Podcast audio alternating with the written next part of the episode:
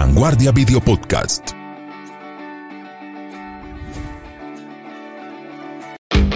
Expertos en tecnología, innovación, empresarios y sus historias de emprendimiento con las TIC. Esto es Conversaciones TIC.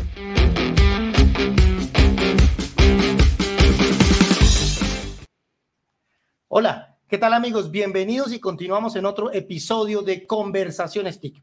Este es el podcast y también video podcast de Vanguardia, donde hablamos de tecnología, innovación y emprendimiento. Hoy vamos a hablar de una plataforma creada y cofundada por una santanderiana que está transformando la vida y todos los modelos de negocio de los tenderos en América Latina. Ese es el tema de hoy. Yo soy Alejandro Guzmán, periodista y subgerente de innovación de vanguardia y les doy la bienvenida a este podcast para que algo al final de lo que suceda en el día de hoy, lo que usted escuche o vea en esta transmisión, le puede servir. Vamos a hablar también de, de, de algunos consejos y algunas recomendaciones para emprender. Por eso quiero darle la bienvenida a nuestra invitada especial, Carolina García. Bienvenida, Santanderana, bienvenida a Conversaciones TIC. Alejo, muchas gracias. Muchas gracias por la invitación, por estar acá y bueno, acompañándolos una horita en esta tarde lluviosa. Lluviosa, claro que sí. Bueno, Carolina, em, Carolina es la cofundadora de una plataforma que se llama Chipper. Ahora vamos a hablar un poquito de, la, de, de, qué es lo que estás haciendo para transformar todo este modelo y cambiarle la vida con la tecnología a los tenderos. Pero cuéntame un poquito, saliste del, de la normal, pasaste por la UIS, te fuiste para la Universidad Nacional y terminaste en MIT, en, en, Boston. ¿Cómo, es ese, ¿Cómo fue ese proceso? Bueno, eh, pues mi secundaria en la normal, eh, al principio yo quería ser profesora. Sí. Ya obviamente el sueño de niña, ¿no? Entonces, cuando le dije eso a mi mamá, pues obviamente, bueno, toca ponerla en la normal, entonces allá estudié toda mi, mi secundaria. Me gradué ya no queriendo ser profesora, con mucha experiencia en, enseñar, pero ya no. Y posteriormente eh, pasé a la UIS a estudiar economía.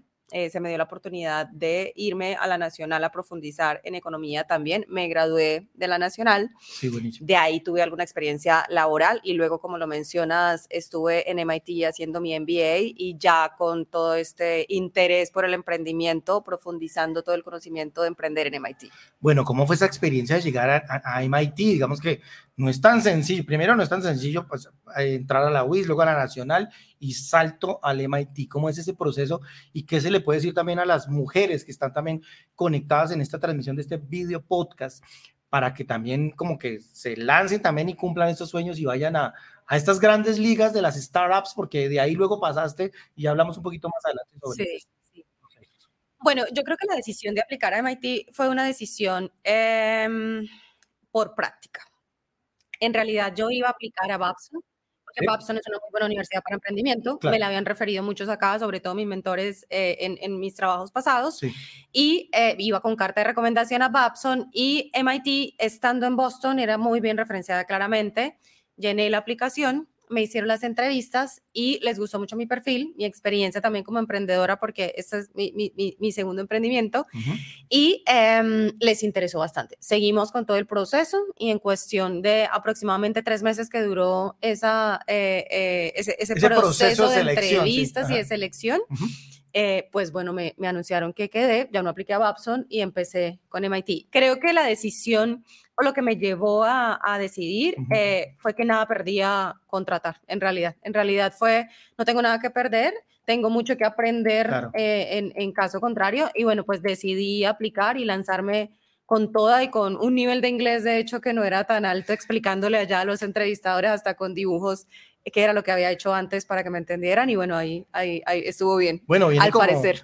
Viene aquí Carolina como una de las primeras lecciones y es como de, definir esta meta y lanzarse, porque claramente tú lo has dicho, eh, el tema de inglés siempre se ha convertido, pues digamos que para los que nos ha tocado eh, una formación diferente, eh, llegar a estos escenarios, pues no es tan sencillo. Tomaste clases de inglés eh, previamente para poder llegar allá, sí. pero, pero digamos que la lección es esa, es como lanzarse y, y, y atreverse. Sí, y también aparte de eso, eh, yo le añadiría, Alejo, que lo, lo, lo perfecto es enemigo de lo bueno. Entonces, muchas veces nosotros no nos lanzamos a algo porque queremos que todo ya esté listo, que sea perfecto, ¿no? Tengo que tener el producto perfecto, el equipo perfecto, la idea perfecta, y muchas veces uno desarrolla todo eso lanzándose y empezando, ¿no? Y, y embarrándola y volviendo, obviamente, a empezar y aprendiendo. Entonces, creo que es, no importa que, que, que de verdad la perfección no esté, eh, es importante lanzarse, aprender y sobre ese aprendizaje seguir construyendo. Bueno, aquí llegas y te encuentras con 32 estudiantes de 32 países diferentes, 30 modelos de, industrias diferentes. ¿Cómo fue ese aprendizaje y de ahí ya te empezaste a conectar con lo que más adelante se iba a convertir en lo que estás trabajando hoy, que es un modelo completo de, transformación desde la tecnología. Sí, la verdad es que la experiencia fue muy enriquecedora porque me permitió como pensar fuera de la caja, ¿no?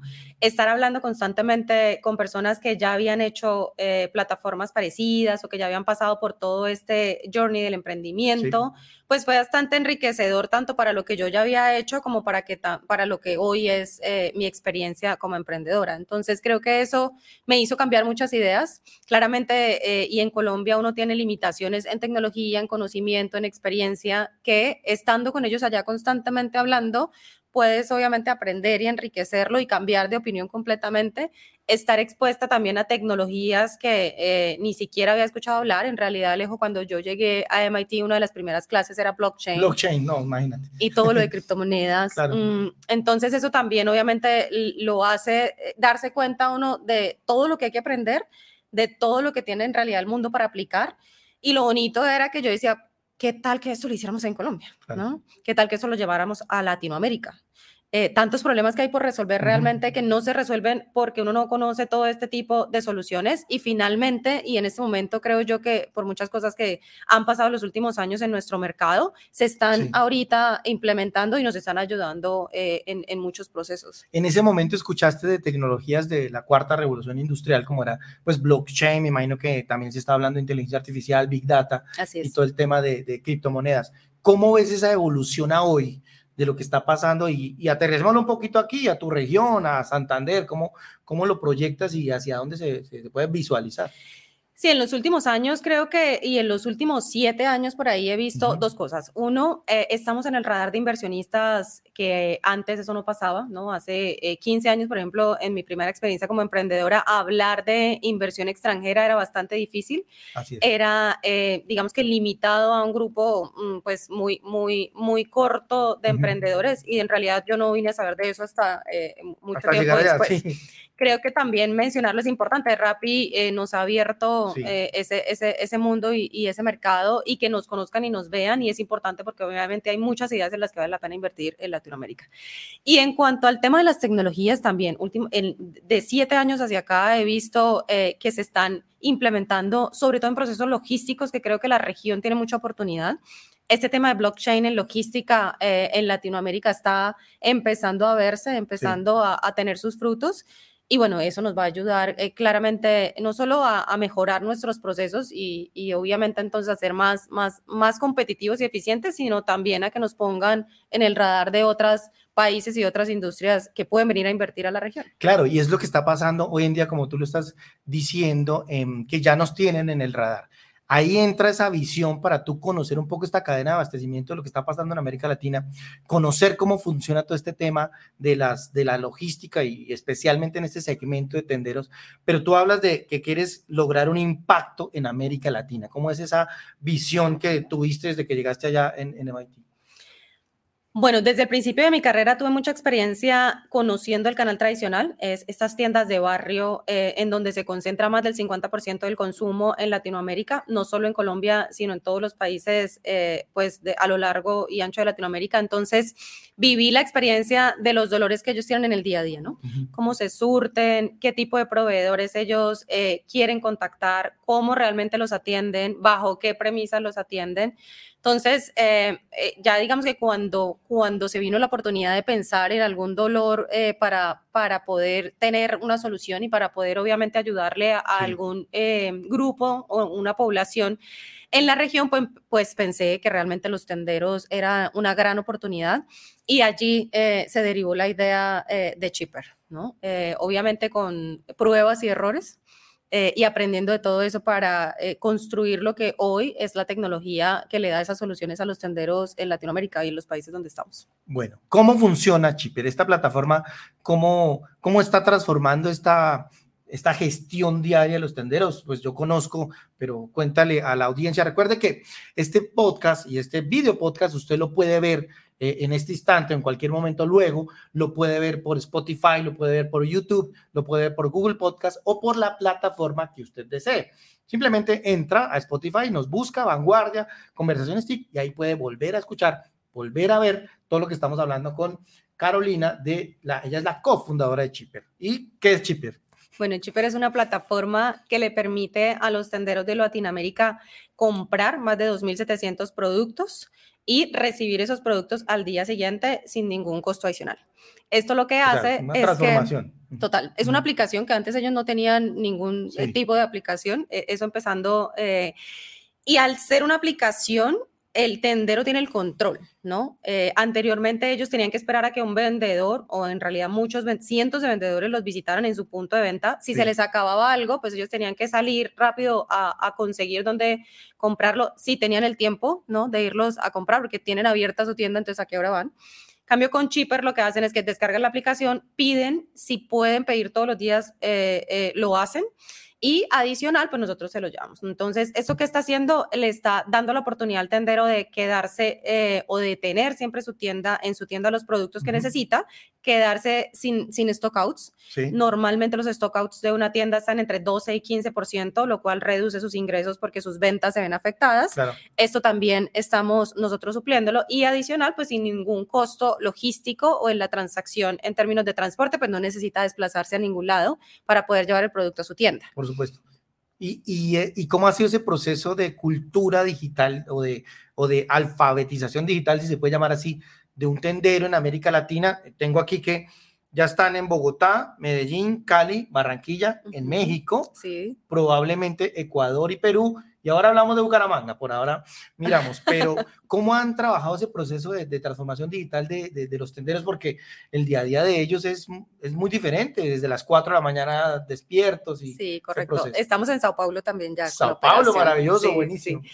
Bueno, eh, Creo que últimamente todas las plataformas, como por ejemplo Facebook, eh, el tema de WhatsApp, ha ayudado mucho porque eh, son los canales preferidos de ellos, tanto para comunicarse como para hacer comunidad. Entonces, cuando empezamos a enfrentarnos a, contarle al tendero que era una aplicación, él ya tenía como una base de cómo se usan esas, esas aplicaciones y de qué hacer. Sin embargo, sí hay una resistencia por, por la costumbre, más que, más que por cómo uso la aplicación, es por estoy acostumbrado a que vengan y me visiten, a que me digan qué comprar.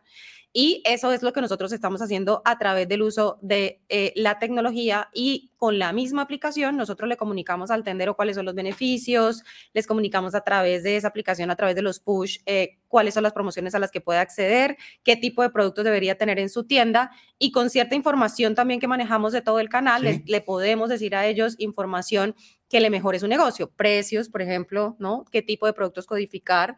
a qué precio comprarlo y venderlo y qué margen entonces va a tener. Entonces, ha sido una evangelización, como lo mencionas, mucho más eh, fácil de lo que esperábamos, pero ah, no, sí, por el, por el uso de esto que te decía yo eh, antes de, de, de, las plataformas, claro. pero eh, no digamos que es un, un, mercado que está tan acostumbrado a, a, usar en el día a día para surtirse. Claro, es que Rappi ha hecho una tarea, digamos que ha abierto, ha abierto el mercado, pero también te ha ayudado a que cuando lleguen a una tienda, eh, el tendero como que no sienta que, que, lo ve como imposible. Eh, sí, las aplicaciones para ellos no son ajenas. Eh, ellos, por ejemplo, mientras ellos no tienen clientes en, en su tienda, descargan aplicaciones de juego y juegan, ¿no? Se meten a Facebook y se comunican ahí con sus eh, comunidades porque tienen comunidades de tenderos. Se meten a WhatsApp, entonces ellos saben, hay que descargar, hay que obviamente cacharrearle, como dicen ellos, y usarla.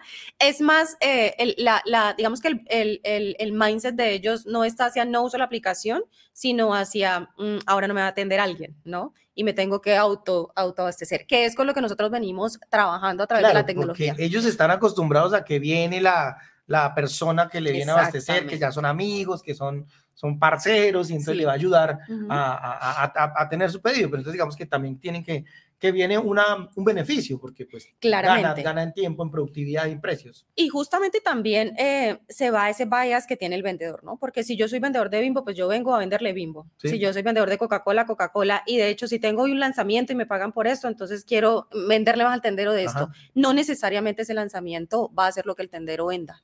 Entonces al final se llenan de un inventario, ¿no? Y ponen ahí su capital, el capital no rota y ahí es cuando ellos se ven afectados. Con Chipper ellos pueden decidir qué comprar, cuántas unidades comprar, obviamente les decimos a qué precio vender y pueden hacer ese tipo de utilización del capital de una forma mucho más eficiente sin tener ese push, ¿no? Que usualmente las marcas pueden no estar viendo y estar afectando de esa forma al tendero. Entonces con nosotros, inclusive las marcas trabajan también para que ese mix sí. del tendero pueda tener eh, digamos que un beneficio adicional para ellos. Bueno, estamos hablando de 40 mil tenderos, más o menos. Son 130 mil en toda la región. Ah, a 40 mil sí. estamos hablando. Eh, en México, bueno, en, en Colombia. Colombia. Eh, es, exactamente. Eso. Los que nos piden por lo menos una vez al, al mes, ¿no? En base de datos hay más. Eh, pero entre que la, la, tienda abre, cierra, se va a vacaciones, etcétera, eh, en México podemos estar hablando de 70 mil. Eh, y 120 mil tenderos en América total. Latina, incluido uh -huh. pues, México. Correcto. ¿Cómo se llega a 120 mil tenderos? Y, y, háblame del siguiente paso. Y Bucaramanga, por supuesto. ¿Cuándo claro. vamos a tener aquí la pregunta. plataforma para Bucaramanga?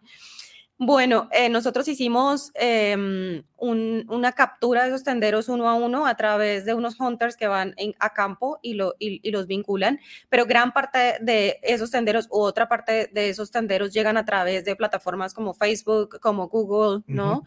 Y el voz a voz, que también claramente te ayuda a que el tendero solamente busque la aplicación dentro de su, de su App Store y la descargue y empiece el mismo a comprar. Entonces, ha sido una mezcla entre un canal offline que es el, el asesor yendo a buscar esa tienda. El asesor de ustedes. De nosotros, sí. Sí.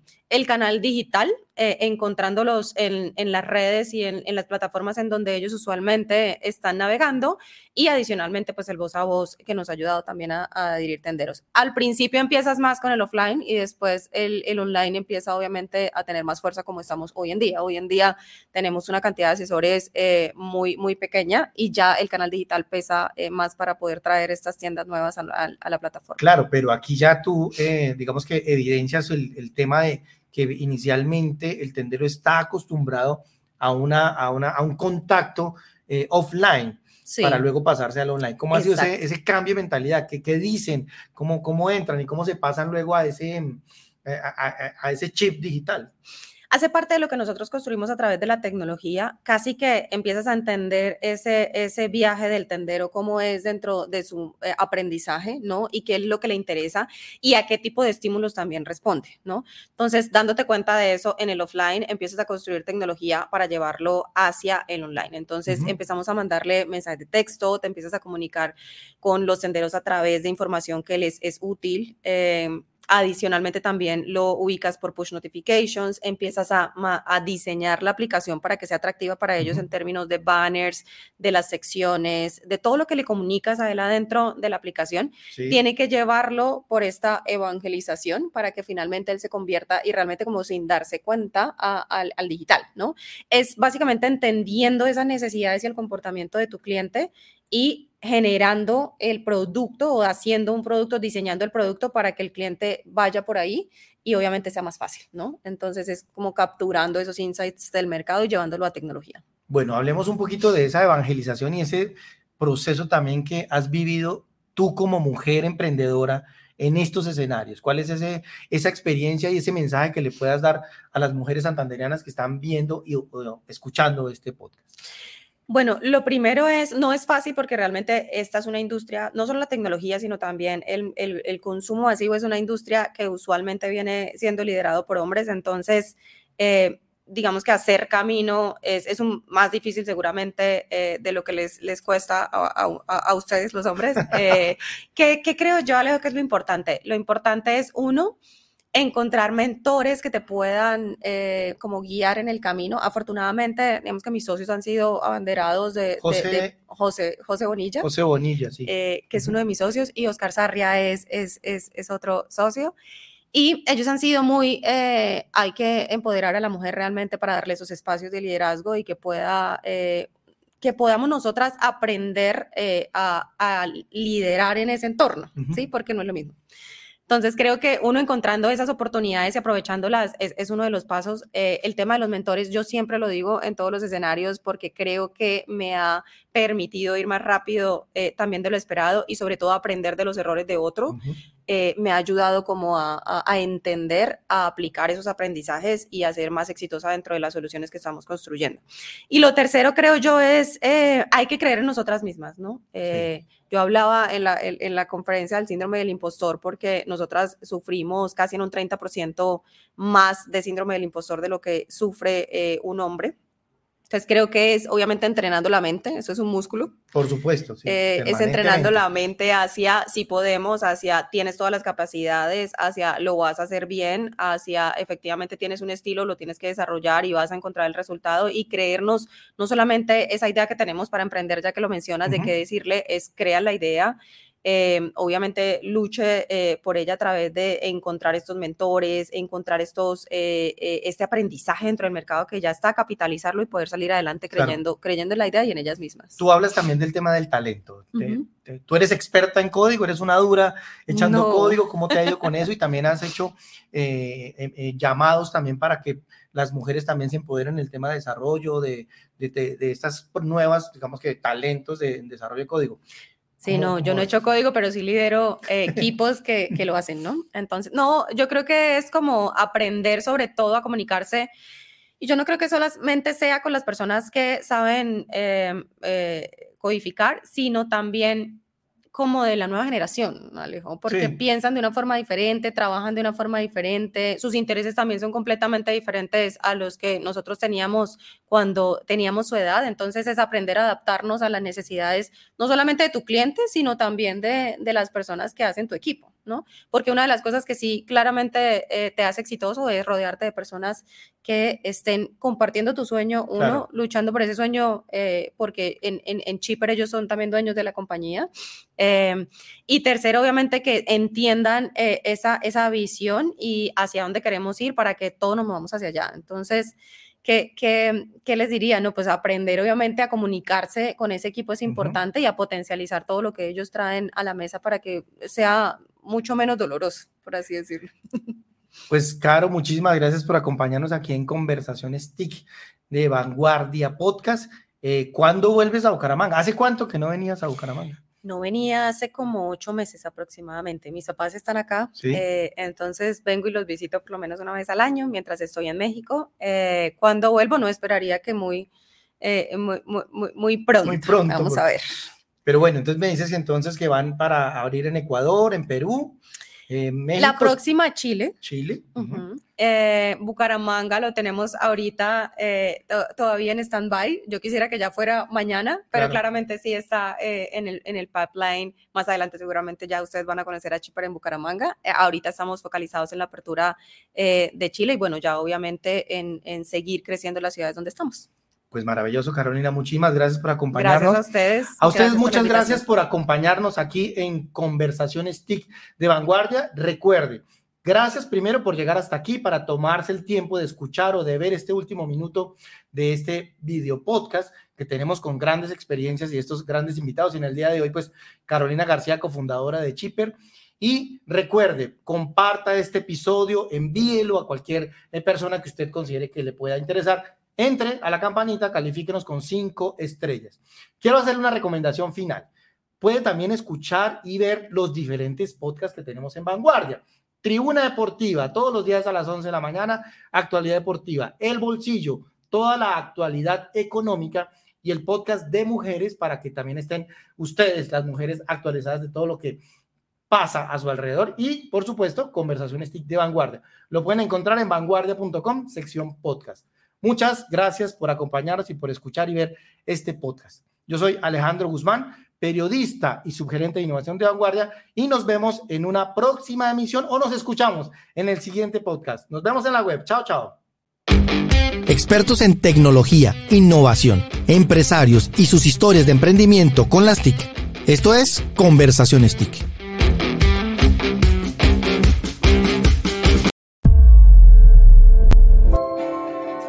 Vanguardia Video Podcast.